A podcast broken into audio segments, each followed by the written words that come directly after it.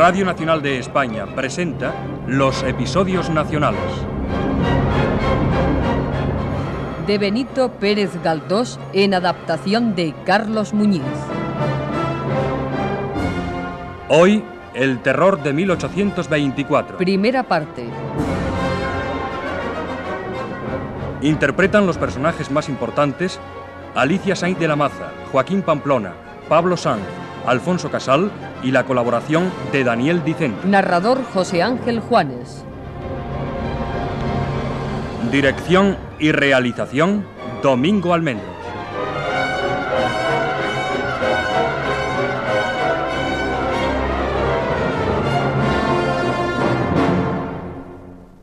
En la tarde del 2 de octubre de 1823, un anciano bajaba con paso tan precipitado como inseguro por las afueras de la puerta de Toledo, en dirección al puente del mismo nombre. Llovía menudamente, sin cesar, y el anciano marchaba con el pantalón recogido hasta la pantorrilla y estrechamente forrado en añoso gabán oscuro. No llevaba paraguas ni bastón y parecía un desesperado que iba derecho a descargar sobre el río el fardo de una vida harto enojosa. No obstante, pasó por el puente sin mirar al agua y no se detuvo hasta el parador situado en la divisoria de los caminos de Toledo y Andalucía. Bajo el cobertizo había algunos hombres de tropa y voluntarios realistas de nuevo cuño en tales días. Los paradores cercanos albergaban una fuerza considerable cuya misión era guardar aquella principal entrada de la corte. Aquí estoy otra vez, señor coronel Garrote. ¿Tiene vuecencia alguna buena noticia para mí? Ni buena ni mala, señor. Demonio de memoria. Le veo a diario y no recuerdo su nombre. ¿Cómo se llama usted? Patricio Sarmiento, para servir a vuecencia y la compañía. Pase adentro. Está usted como una sopa y parece muy deprimido.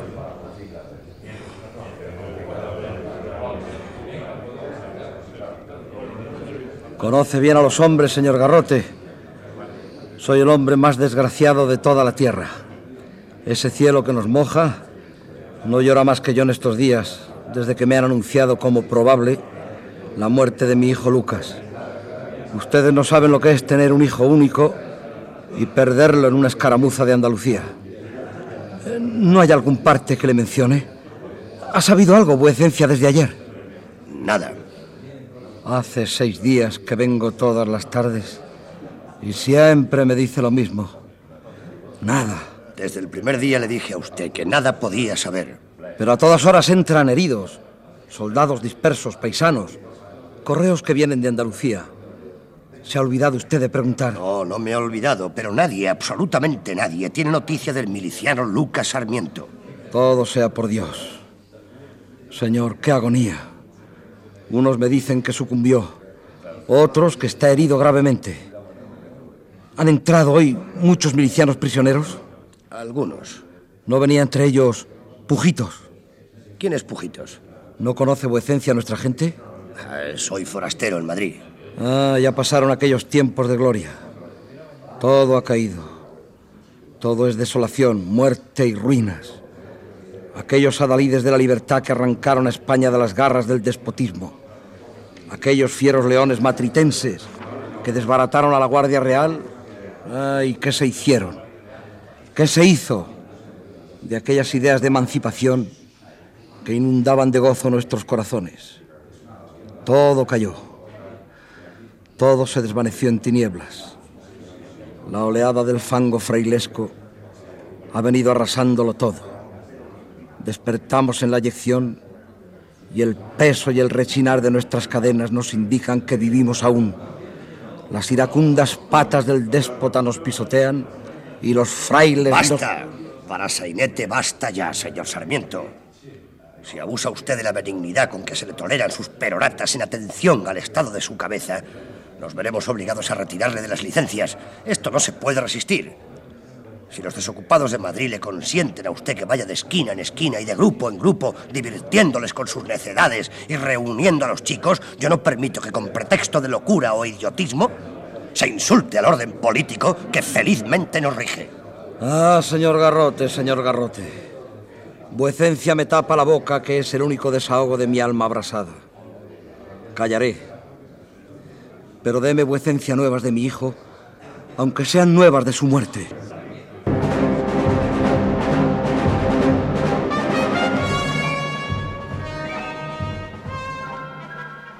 Los milicianos y paisanos allí presentes no ocultaban su regocijo ante la grotesca figura y ditirámbico estilo del anciano. Había pasado más de un cuarto de hora cuando de la venta salió un hombre pequeño. Vestía de paisano con cierto esmero y todas cuantas armas portátiles se conocían llevábalas él sobre sí, con lo cual se indicaba que era voluntario realista. Fusil sostenido a la espalda, sable, machete, bayoneta, pistolas en el cinto, hacían de él una armería en toda regla. Chupaba un cigarrillo y su habitual resabio nervioso consistía en estar casi siempre moviendo las mandíbulas como si rumiara o mascullase alguna cosa. Su nombre de pila era Francisco Romo. Señor Romo, cuánto me alegro de verle. Aquí estoy por sexta vez buscando noticias de mi hijo. ¿Qué sabemos nosotros de tu hijo ni del hijo del zancarrón? Papá Sarmiento, tú estás en Babia. No tardarás mucho en ir al nuncio de Toledo. Ven acá, está enfermo. Ven acá y sirve de algo. ¿En qué puedo servir al señor Romo? Diga lo que quiera, con tal que no me pida nada que resulte un bien al absolutismo. Es cosa mía. Tú, aunque loco, eres hombre capaz de llevar un recado y ser discreto. ¿Un recado? ¿A quién? A Helenita, la hija de don Benigno Cordero, que vive en tu misma casa. Me parece que no te vendrán mal tres o cuatro reales, ¿eh? Este saco de huesos está pidiendo carne.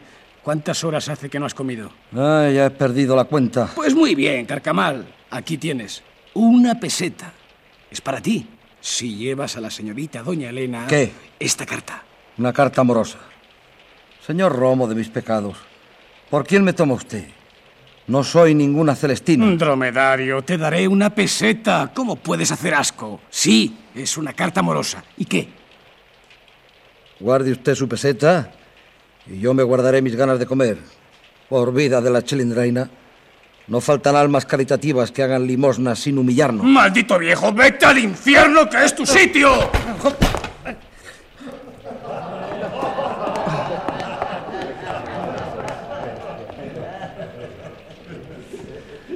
Indigno abuso de la fuerza bruta y de la impunidad que protege a estos cafres. Ay, si otros fueran los tiempos, otras serían las nueces. Pero los yunques se han vuelto martillos y los martillos de ayer son yunques ahora. Malditos sean los instantes que he vivido después de morir aquella bendita libertad.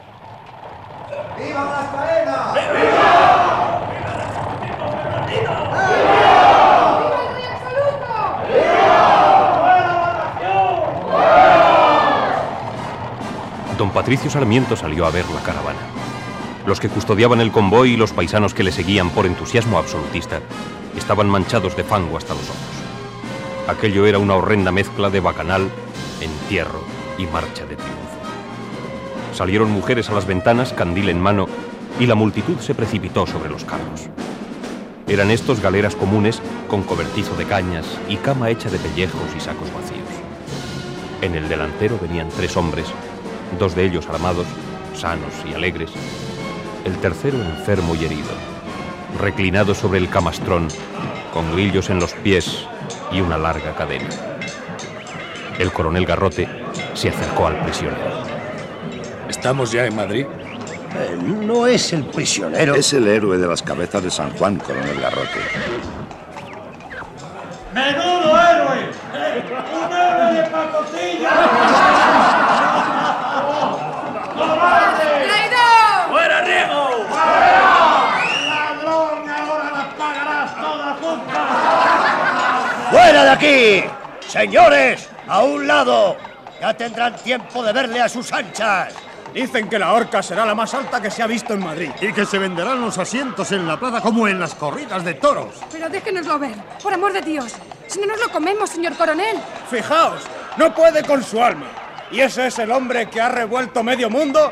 ¡Ah, ¡Paparruchas! Es solo un pelele. ¿Pero qué facha? Si parece un sacristán que se ha caído de la torre cuando estaba tocando a muerto. ¿Y, y este, y este riesgo? Este es tan riego como yo. Digo que es el tío. O bien el teatro cantando el himno. ¡Claro que es él! Es igual que el retrato que paseaban por platería.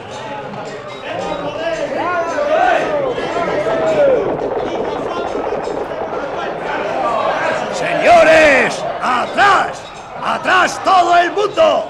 ¡El preso va a entrar en Madrid! Nosotros le llevaremos. ¡Atrás todo el mundo! En el segundo carro estaban presos también y heridos los compañeros de Riego, a saber, el capitán don Mariano Bayo, el teniente coronel Piamontés Virginio Vicenti y el inglés Jorge Matías. Don Patricio Sarmiento, que no se atrevió a acercarse al primer carro, se detuvo breve rato junto al segundo. Pasó indiferente por el tercero, donde solo venían sacos y un guerrillero con su mujer, y se dirigió al cuarto, llamado por una voz débil que dijo claramente. Don Patricio, bendito sea Dios que me permite verle. Pujitos, ¿eres tú? Sí, tú mismo. Dime, ¿estás herido? ¿También vienes preso? Sí, señor. Herido y preso estoy. Eh, diga usted, ¿nos ahorcarán? Eso quién lo duda. Infeliz de mí. Vea usted los lodos en que han venido a parar aquellos polvos. Bien, me lo decía mi mujer. Eh, Señor don Patricio, al que está como yo, medio muerto de un bayonetazo en la barriga, deberían dejarle en manos de Dios para que se lo llevase cuando a su divina majestad le diese la gana. ¿No es verdad? Sí, Pujitos. ¿Sabes que tiemblo y tengo frío? Más frío y más miedo que tú. Porque voy a preguntarte por mi hijo, en cuya compañía has vivido por esas tierras, y según lo que me contestes, así moriré o viviré. Hace seis días que bajo a este camino para preguntar por él y nadie sabe nada. Pero tú me dirás la verdad, aunque sea terrible. Sí.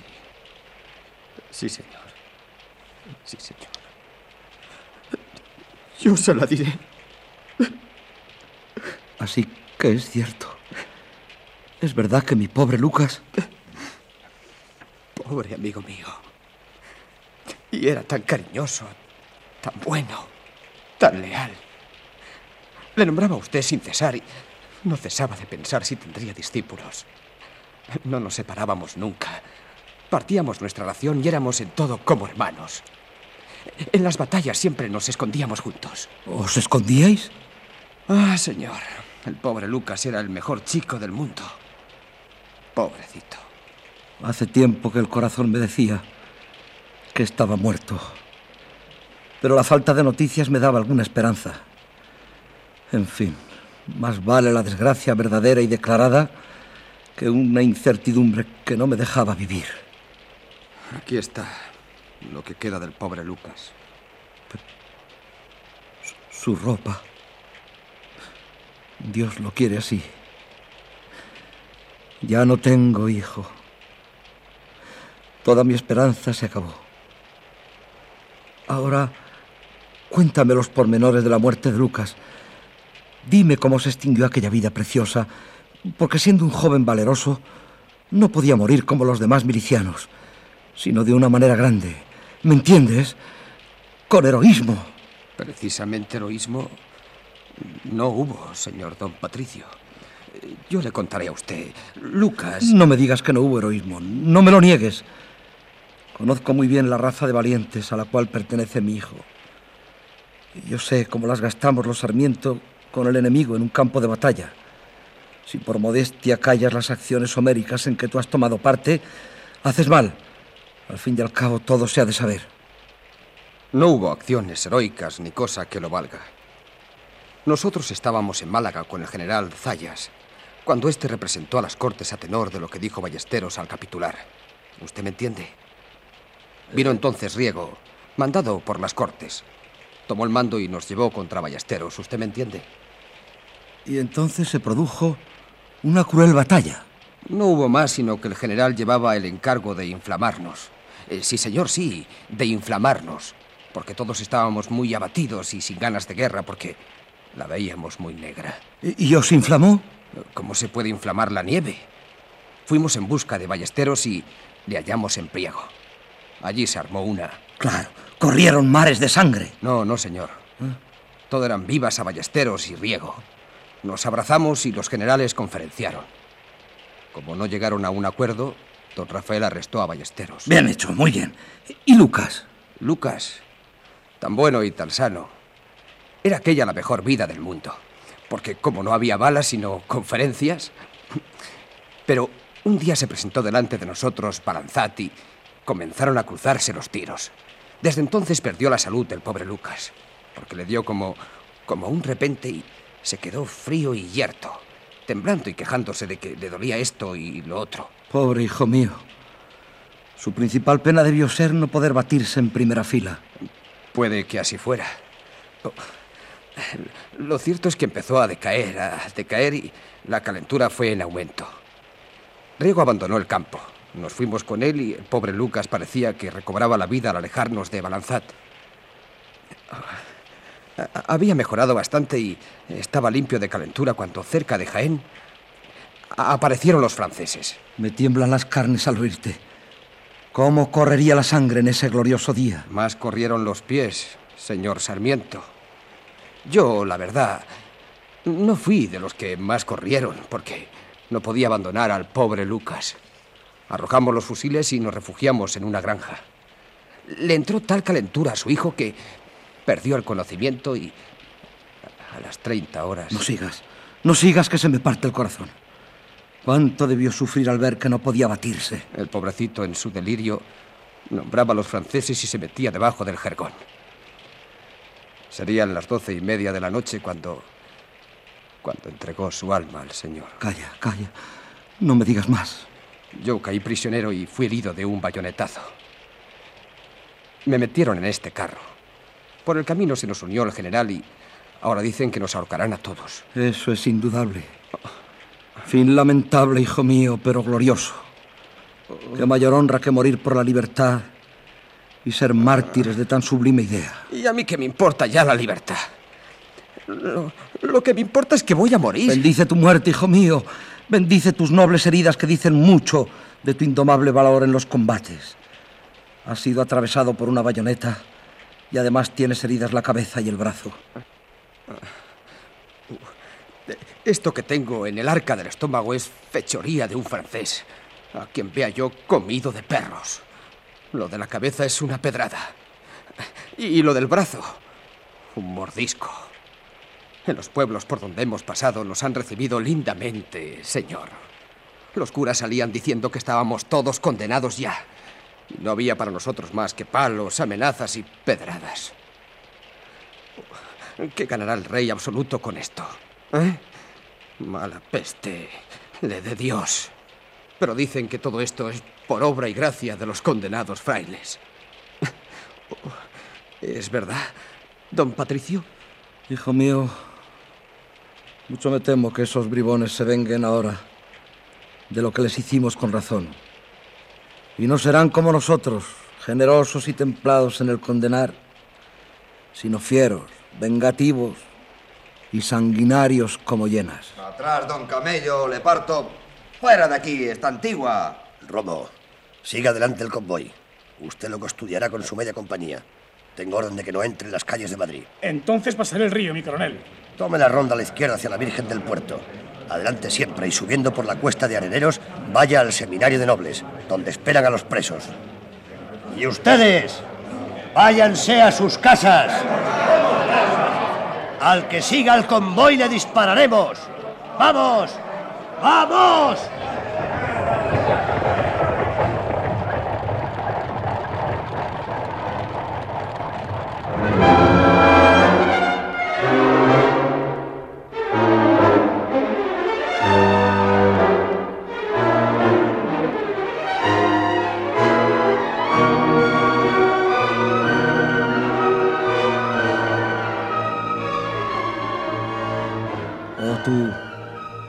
El héroe más grande que han producido las edades todas, insigne campeón de la libertad española, soldado ilustre, riego, amigo mío, si ahora vas conducido entre sayones, mañana tendrás un trono en el corazón de todos los españoles.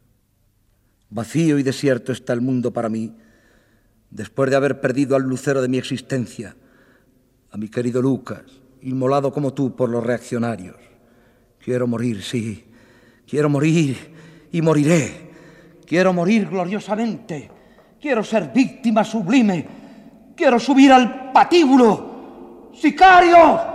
¡Venid por mí!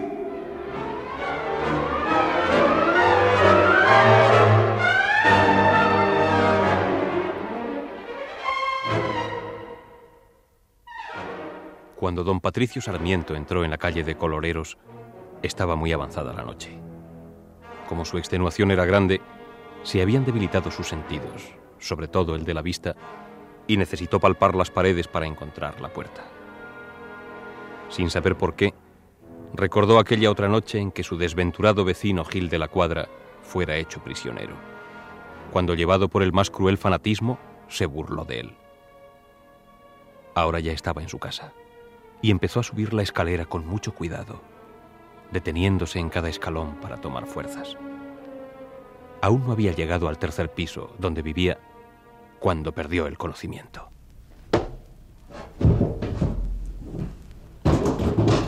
Buena turca ha cogido.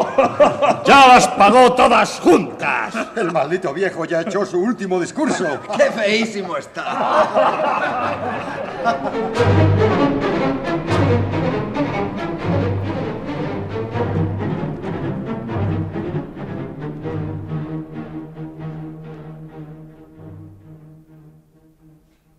Buenas noches, señor don Patricio. ¿Ya se le pasó a usted el desmayo? Bien decía yo que no era nada. Sin embargo, mandamos llamar un médico. No, eh, esta no es mi casa, pero... ¿Pero quién es usted? Si la vista no me engaña, us- usted es solita. La misma, sí, señor. ¿Y cómo es que estoy en mi casa y no estoy en ella? Está usted en la mía. Ah, bien lo decía yo. Bien lo decía. Estos platos, estos ricos olores, este arreglo, no pueden existir en la casa de un pobre maestro de escuela sin discípulos. Como todos los cuartos de la casa son iguales, pensé que... Bueno, con el permiso de usted, me retiro a mi vivienda. Antes cenará usted. Me han dicho que no tiene gran abundancia por allá arriba. ¿Cómo ha de haber abundancia donde reina la desgracia? Estoy en la más completa miseria, señorita Soledad. Por no tener, ya no tengo ni a mi hijo. Dios, Dios me lo ha quitado. Es preciso aceptar con resignación esos golpes y todos los que vengan atrás. Ahora cene usted, que Dios manda a los desgraciados no abandonarse al dolor y dar al cuerpo todo lo que el cuerpo necesita. ¿Usted me invita a cenar? No le invito, sino que le Mm. obligo. Vamos, aguarde usted un momento, que no le haré esperar. Tengo preparadas unas cosas en la cocina. Debe usted recordar, señorita Soledad, que yo fui encarnizado enemigo de su padre, del pobre don Urbano Gil de la Cuadra, que en gloria esté. Jamás he transigido ni podré transigir con las perras ideas absolutistas. Lo recuerdo, sí. Ah, Pero eso no hace al caso. Tómese esto. eh, es que mi delicadeza no me permite aceptar un banquete. Bueno, con usted personalmente no hay resentimiento, pero ¿a qué negarlo? Usted y yo no podemos ser amigos hoy ni nunca. Lo digo para que no se crea que adulo o que me dejo seducir y sobornar por este fino obsequio que desde luego agradezco. Cene. Cene usted.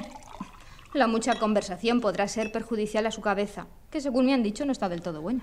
Cenaré, señora, puesto que usted insiste tanto. Pero conste, ¿eh? conste que yo no he mendigado esta cena, que me han traído aquí por fuerza. Yo no he solicitado esta amistad. En fin, que no podemos ser amigos. Aunque no quiera ser lo mío, yo me empeño en ser lo de usted. Dale, Y lo he de conseguir. dale, dale. Con que amiguitos, ¿eh? Usted no tiene memoria, sin duda. Verdaderamente no tengo mucha para el daño recibido. Su dichoso padre y yo éramos como el agua y el fuego. Mi deber era perseguirle, denunciarle, no dejarle respirar. Y yo siempre cumplo mi deber. Pertenezco a mi patria y a una idea. ¿Me entiende usted? Ujú, Entiendo. Con nada transijo. El enemigo de la patria es mi enemigo. Y la hija del enemigo de mi patria Es mi enemiga. Pues se ha comido las sopas con un fervor que no parecían enemigas de la patria. Hace mucho tiempo que no las había comido tan buenas. Ahora le traerán la perdiz. ¿Perdiz? Esto parece un cuento de hadas. Claro que... Si se empeña usted. Pero conste que yo no he pedido la perdiz, ¿eh? Que no he mendigado nada.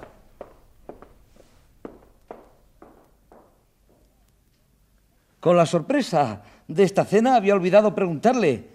¿Cuándo ha llegado usted, Solita? ¿Qué tal le ha ido en su viaje? He llegado esta mañana. Los de Cordero me hablaron de usted. Me dijeron que estaba usted loco. Loco yo. Esta perdiz está exquisita. También me dijeron que andaba usted mal de fondos. Ah, eso sí que es como el Evangelio.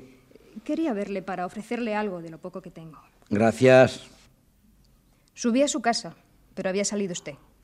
Según me dijeron, había ido a correr por las calles, divirtiendo a los chicos y sirviendo de entretenimiento con sus discursos a los desocupados de los cafés y a los holgazanes de la Puerta del Sol. ¿Yo?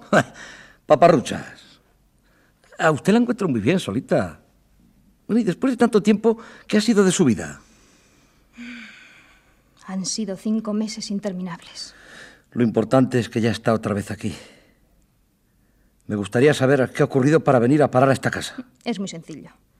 Cuando hace dos horas oí sus pasos por la escalera y el ruido que hizo al caer por ellas, salimos todos los vecinos, encontrándole a usted tendido boca abajo.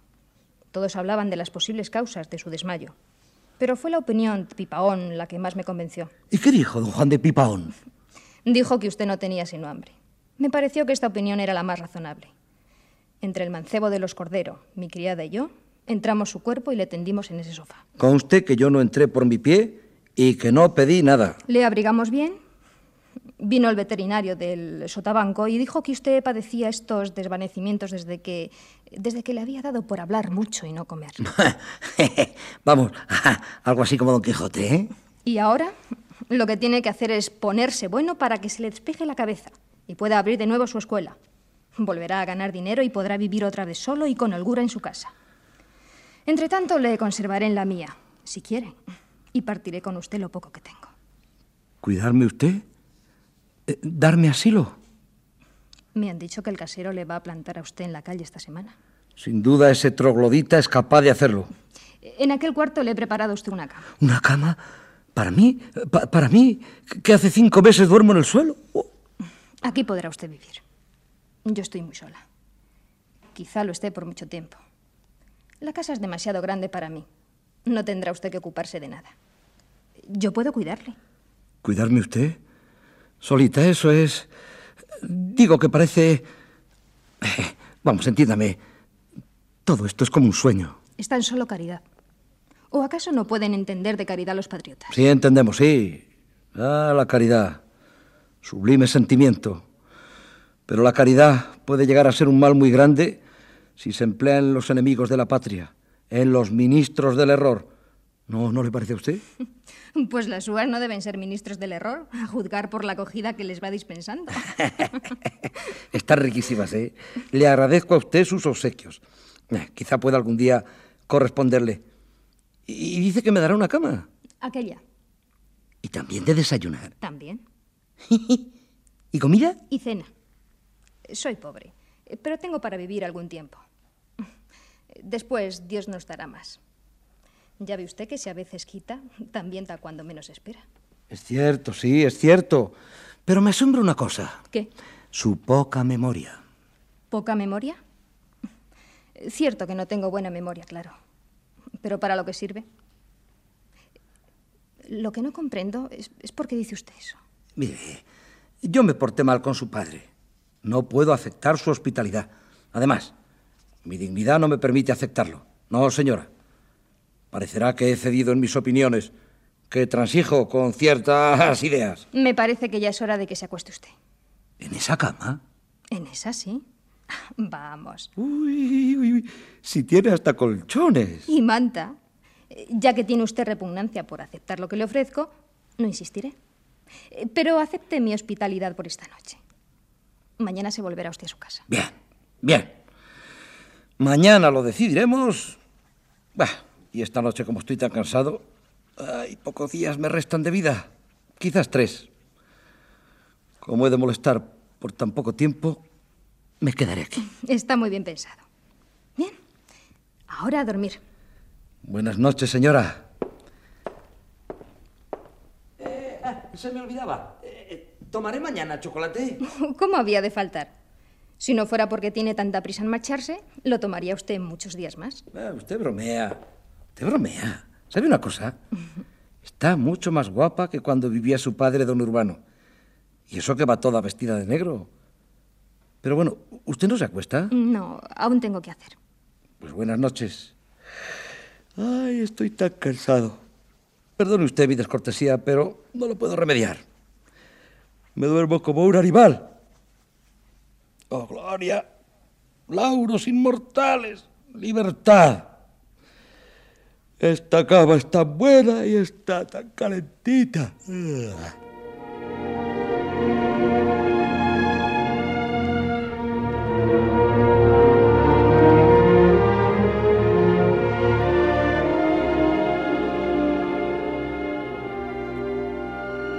La plazuela de la cebada no ha variado cosa alguna desde 1823.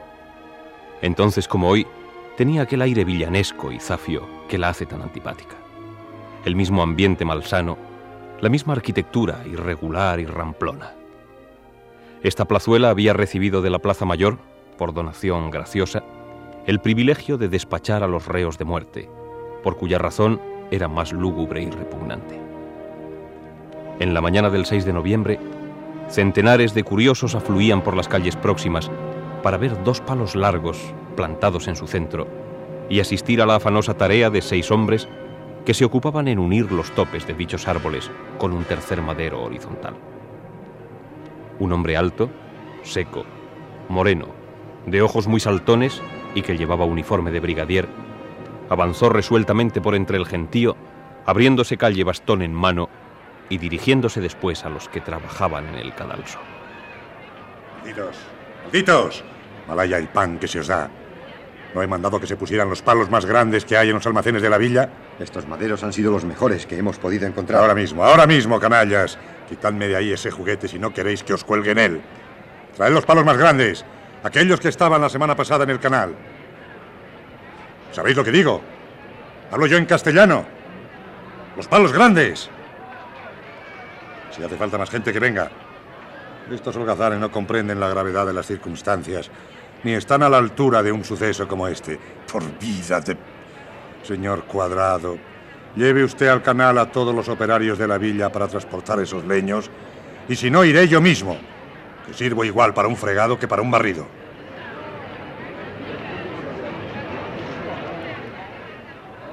Tres horas más tarde, el deseo de aquel hombre tan atroz se empezaba a cumplir, y la gente allí reunida vio que se elevaban con majestad dos maderos como mástiles de barco gruesos, lisos, hermosos. Ah, muy bien. Esto es otra cosa. Así es como el gobierno quiere que se haga. Magnífico efecto. Admirable obra. ¿Qué te parece, Romo, lo que hemos hecho? Es la mayor horca que se ha elevado en Madrid. Y si hubiera maderos de más talla, a mayor altura los pondríamos. Esto debiera verse en toda España. Desde todo el mundo. Que fuera de España también hay pillos a quienes escarmentar. Yo traería mañana a esta plaza a todos los españoles para que aprendieran cómo acaban los revolucionarios. Como el nuevo gobierno no se nos meta por el camino de la tibieza, habrá buenos ejemplos, amigo Romo. Es que si se empeña en ir por el camino de la tibieza, nosotros no le dejaremos ir. Bien, bien, bien, bien, bien. Me gustan esos bríos. Caramba, señor Regato, usted aquí. Ya veo que están preparando las orcas y me place. Bien dicho. Es el mismísimo Evangelio. Señor Chaperón, bien conocidas son mis ideas. ¿Ve usted esa horca? Pues todavía me parece pequeña. Se puede hacer mayor. Por vida del Santísimo Sacramento, que no se quejará el cabezudo y verán su bailoteo desde muchos metros a la redonda. ¿Conoce usted la sentencia? No, pero supongo que será conducido a la horca arrastrado por las calles. Si han omitido esto los jueces, habrán cometido una gran falta. Naturalmente. Según pedía al fiscal, la cabeza de Riego se colocará en el pueblo donde dio el grito nefando el año 20 y el cuerpo se dividirá en cuatro cuartos. Para poner uno en Madrid, otro en Sevilla, otro en Málaga y el otro en la isla. Pues ayer se dijo que los dos cuartos delanteros quedarían en Madrid. Yo no lo aseguro, pero así se dijo. En puridad, esto no es lo más importante. En vez de perder el tiempo descuartizando, tendríamos que buscar nueva fruta de cuelga, que no faltará en Madrid. ¡Viva el trapense! ¿Pero qué alboroto es ese? ¿Por qué corre mi gente? No es nada, señor Chaperón, es que tenemos ahí a nuestro famoso trapense. Hace un rato venía por Puerta de Moros con su escolta. Entró a rezar en Nuestra Señora de Gracia y ya sale otra vez. Viene hacia acá. En efecto, avanzaba hacia el centro de la plaza una estrambótica figura. Era un hombre a caballo, mejor dicho, a mulo. Vestía hábitos de fraile y traía un crucifijo en la mano, y pendientes del cinto, sable, pistolas y un látigo. Le seguían cuatro lanceros a caballo y le rodeaba una escolta de mujeres gritonas, pilluelos y otra gente de parecida ranea. Era el trapense joven, de color cetrino, ojos grandes y negros, barba espesa y un aire más que de feroz guerrero, de truán redomado. Había sido lego en un convento hasta que se metió a guerrillero, teniendo la suerte de acaudillar con buen éxito las partidas de Cataluña. Conocedor de la patria, creyó que sus ropas frailunas eran el uniforme más seductor para caudillar aventuras. El demonio metido a evangelista no hubiera hecho su papel con más donaire. Bienvenido sea el padre Marañón. ¿A dónde va tanto bueno? Hombre, también uno es aficionado a contemplar los acontecimientos placenteros. ¿A qué hora será la ejecución mañana? A las 10 en punto, es la hora mejor. Usted que lo sabe todo, dígame. ¿Es cierto que se nos marcha el príncipe? Angulema.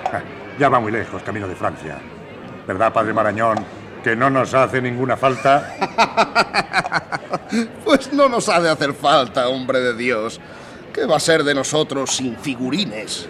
Averigüe usted ahora cómo se llevarán los chalecos y cómo se han de poner las corbatas. Queda de general en jefe el general Bourmont. Por falta de hombres buenos, a mi padre hicieronle alcalde.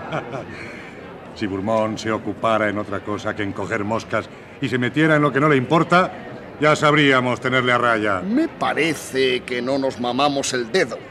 Y me consta que Su Majestad viene dispuesto a que las cosas se hagan al derecho, arrancando de cuajo la raíz de las revoluciones. Y dígame, ¿es cierto que se ha retractado en la capilla? ¿Quién? ¿Su Majestad? No, hombre, Rieguillo. De eso se trata. El hombre está más duro que una piedra. ¿No va usted por allá? ¿Por la capilla? No me quedaré sin meter las narices. Ahora no puedo detenerme más tiempo. Tengo que ver al obispo para un negocio de bulas y al ministro de la guerra para hablarle del mal estado en que están las armas de mi gente. ¡Con Dios, señores! ¡Arre! ¿Quién es aquel que llega a la carrera? Juraría que es Pipaón. Y a fe que no sé dónde va tan deprisa. Hola, señores. Hola. Eh, salud y pesetas. ¿Qué? ¿Van ustedes a la capilla? ¿Eh? No hemos de ser los últimos.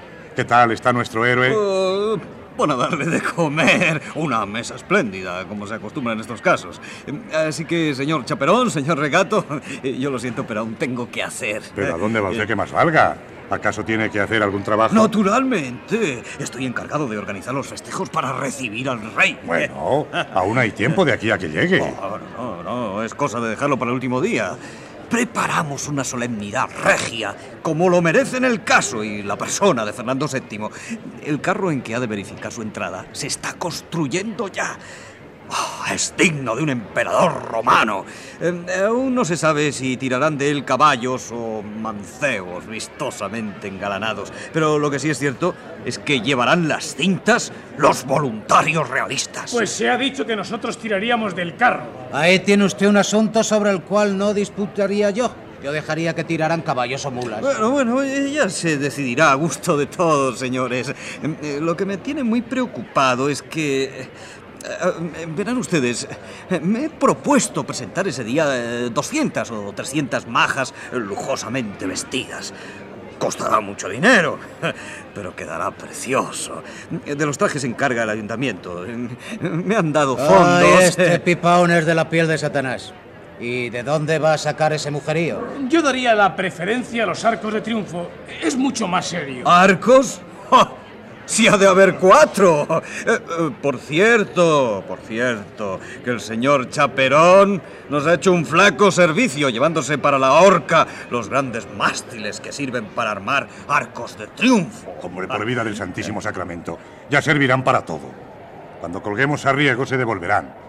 ¿O acaso piensa que vamos a ahorcar a media España? Ah, pues no sería mala idea. y, disculpen que tengo que marcharme. ya nos veremos luego en las oficinas de la comisión. ¿Hay ¿eh? algo nuevo allí? Eh, tengo que hacer una recomendación. Recomendaciones. Eso de las recomendaciones y las amistades me incomoda más que la evasión de un prisionero. Así no hay justicia posible, señor Pipaón. Oh, hombre, hombre, se trata de don Benigno Cordero, un vecino al que le está molestando la policía de Zaragoza y es posible que lo pase mal. Eh, ya recordará usted que don Benigno dio 100 onzas bien contadas para que se le incluyera en el decreto del 2 de octubre, eh, fechado en Jerez. Eh, acogiéndose la proscripción, se libraba de la cárcel y quizás de la horca. Bueno, pues en Zaragoza le han puesto en un calabozo. Eh, eso no está bien. Todo el mundo se preocupa de ese cordero. También Romo me lo ha recomendado. Bueno, en fin, señores, en fin. Adiós, ¿eh? Adiós. Ahora sí que me voy de veras. ¡Abur!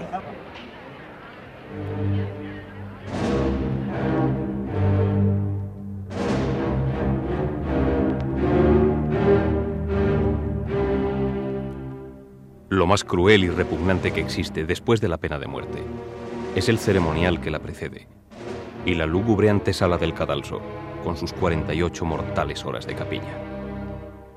Casi más horrenda que la horca misma es aquella larga espera y agonía entre la vida y la muerte, durante la cual exponen a la víctima a la compasión pública, como si se tratara de un animal raro. Don Rafael del Riego se hallaba gustando de las dulzuras de esa capilla aquel hombre famoso, buen militar y pésimo político, acabó su breve carrera sin decoro ni grandeza. Un noble morir habría dado a su figura el realce heroico que no pudo alcanzar en tres años de impaciente agitación y bullanga. Pero tan desgraciada era la libertad en nuestro país que ni al morir bajo las uñas del absolutismo pudo alcanzar aquel hombre la dignidad y prestigio de la idea que se valora sucumbiendo. Su causa fue un tejido de iniquidades y absurdos jurídicos. Lo que importaba era condenarle, emborronando poco papel, y así fue. La retractación del héroe de las cabezas fue una de las más ruidosas victorias del bando absolutista. Han quedado en el misterio las causas que acompañaron a este arrepentimiento escrito, pero puede afirmarse sin temor a errar que su retractación no fue espontánea y que tanto el fraile que le asistía como Chaperón y el escribano Huertas tuvieron mucho que ver en los manejos de aquel arrepentimiento con el que se pretendió enfangar totalmente, hasta el envilecimiento, la noble figura de aquel honesto militar, del personaje más valioso de la segunda época constitucional, el general Riego. El día 7 de noviembre, a las 10 de la mañana, condujeron a Riego al suplicio. Le sacaron de la cárcel por el callejón del Verdugo y le llevaron por la calle de la Concepción Jerónima, que era la carrera oficial. Como si montarle en borrico hubiera sido signo de nobleza, le llevaban en un serón que arrastraba el mismo animal. Los hermanos de la paz y la caridad le sostuvieron durante todo el tránsito, pero él, cubierta la cabeza con su gorrete negro, lloraba como un niño, sin dejar de besar a cada instante la estampa que sostenía entre sus manos.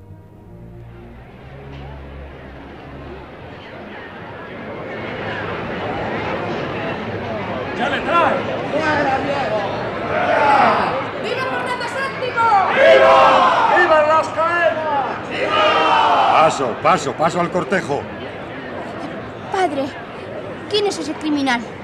No es ningún criminal, hijo. Es un patriota.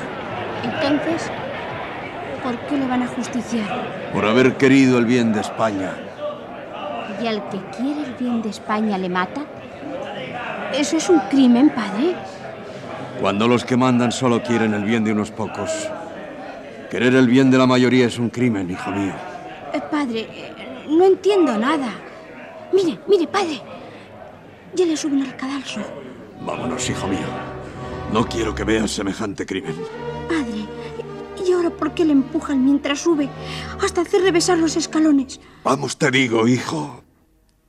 Padre, le están pasando la cuerda por el cuello. Cierra los ojos. ¿O no? No, ábrelos bien para que cuando crezcas puedas contar a todos cómo viste asesinar al militar más grande de España.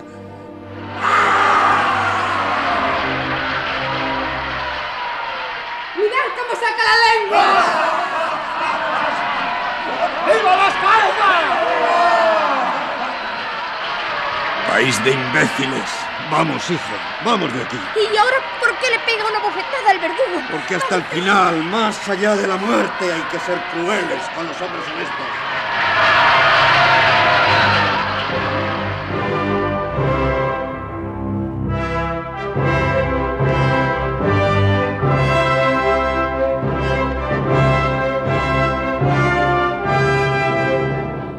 El triste día de la ejecución, todo Madrid asistió a ella.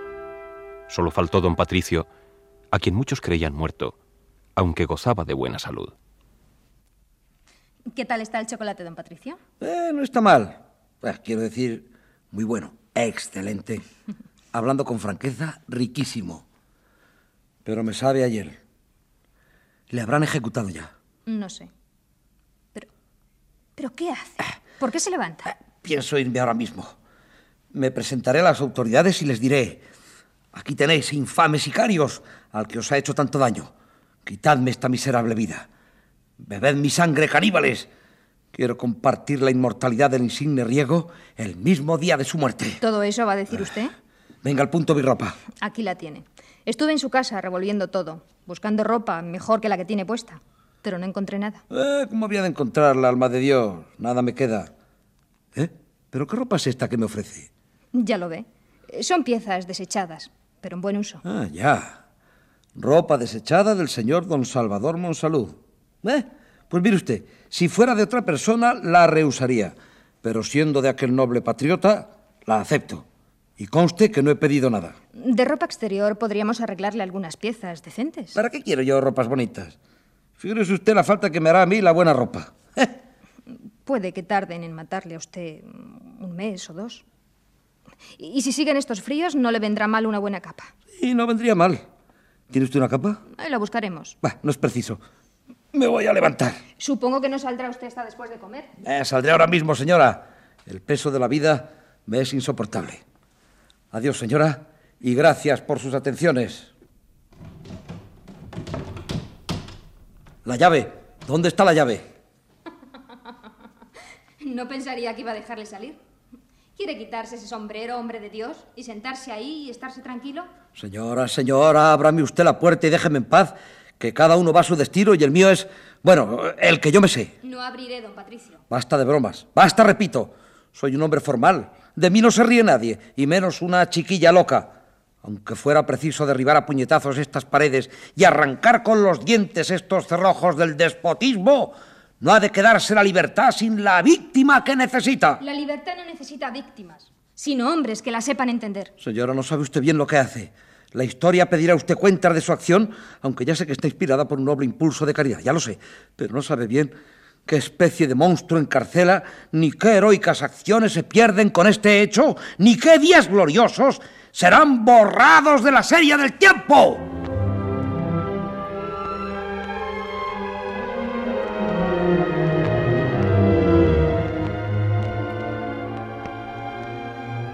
Empezaron las clases de escritura por las noches.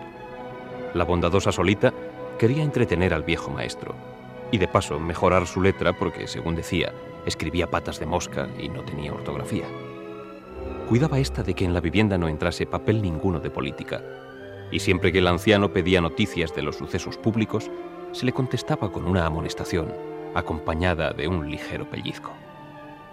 El carácter de don Patricio se suavizaba por grados, desapareciendo de él lentamente las asperezas ocasionadas por un fanatismo brutal y la irritación y acritud que en él produjera la gran enfermedad de la vida, que es la miseria.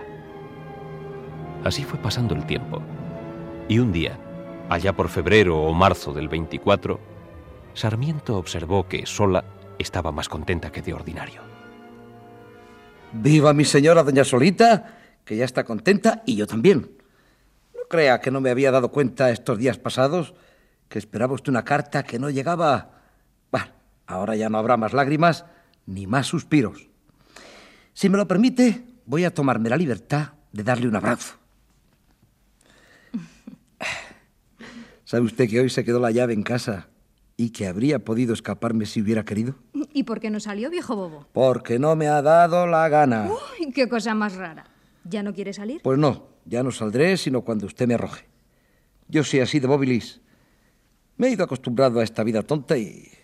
Bueno, no es que yo renuncie al cumplimiento de mi destino, pero ya vendrá la ocasión, ¿no es verdad? Ahora, hija mía... Bueno, y no se enfade usted si le doy este nombre que me sale del corazón, sí, señor. Porque usted se ha portado conmigo como una hija y es justo que yo sea un buen padre para usted.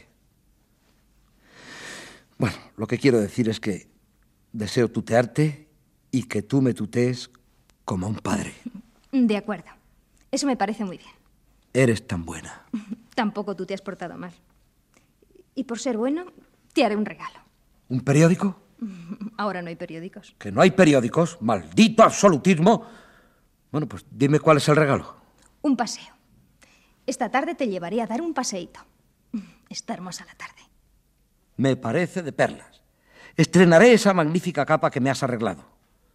Vamos pronto. Mira, hija, que puede llover. Si no hay nubes. Puede ocurrir cualquier cosa. Nada puede ocurrir. Aguardaremos. Ay, qué hermoso día. Haces bien en sacarme a pasear, con las ganas que tengo de tomar el aire libre.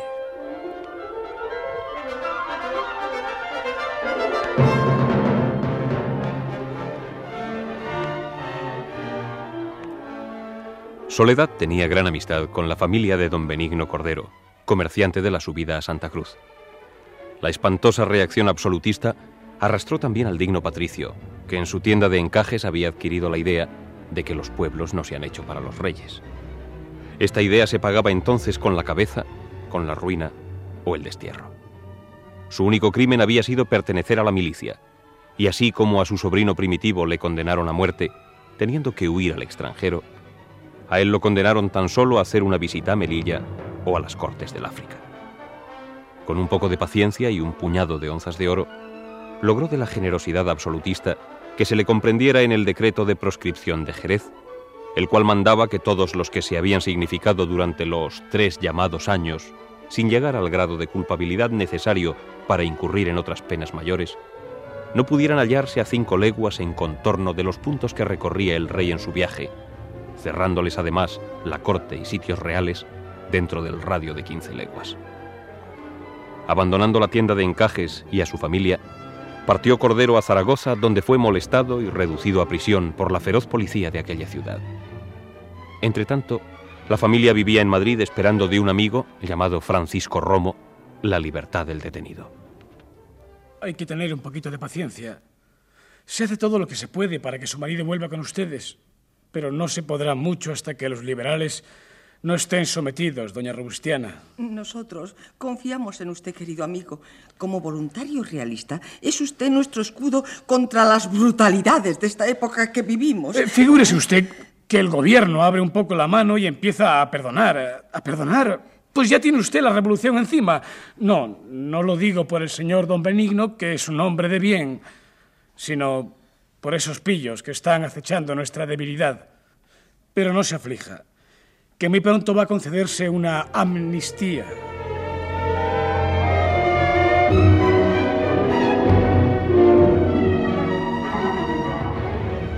Con estas promesas se consolaba la familia, pero pasaban los meses y la deseada amnistía no era más que una esperanza. En su lugar se veían nuevas proscripciones, encarcelamientos y la horca siempre en pie. Al fin, allá en mayo de aquel luctuoso año 24, vino la amnistía. Por ella se concedía indulto y perdón general, mas eran tantas las excepciones que antes que amnistía parecía el decreto una sangrienta burla. Se perdonaba a todo el mundo y se exceptuaba después a todo el mundo. Una mañana del mes de agosto se encontraba doña Robustiana en el mostrador midiendo algunas varas de puntilla cuando vio entrar a su marido por la puerta. Benigno, pero es posible. Sí, Robustiana, sí. Gracias a Dios. Si me parece mentira. Y nuestra hija Elena. ¿Y los niños? ¿Dónde están mis hijos? Ahora, ahora volverán. Elena está en casa. No más política, no más tonterías. La lección ha sido inolvidable. ¡Viva mi familia! Que es lo único que me interesa en este mundo. Ay, nos han dicho que habías vuelto, pero no lo podíamos creer. Bienvenido. ¿Cómo está usted, don Benigno? Ya teníamos ganas de verle por Madrid. Bueno, yo, yo, eh, yo estoy bien, ¿eh? Hasta luego, señores. Perdónenme. Voy a ver a mi hija.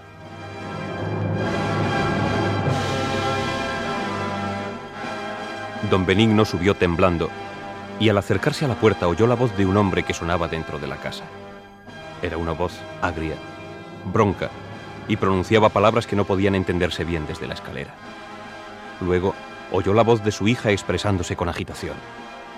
El buen ciudadano matritense se quedó por unos momentos suspenso, sin saber qué hacer.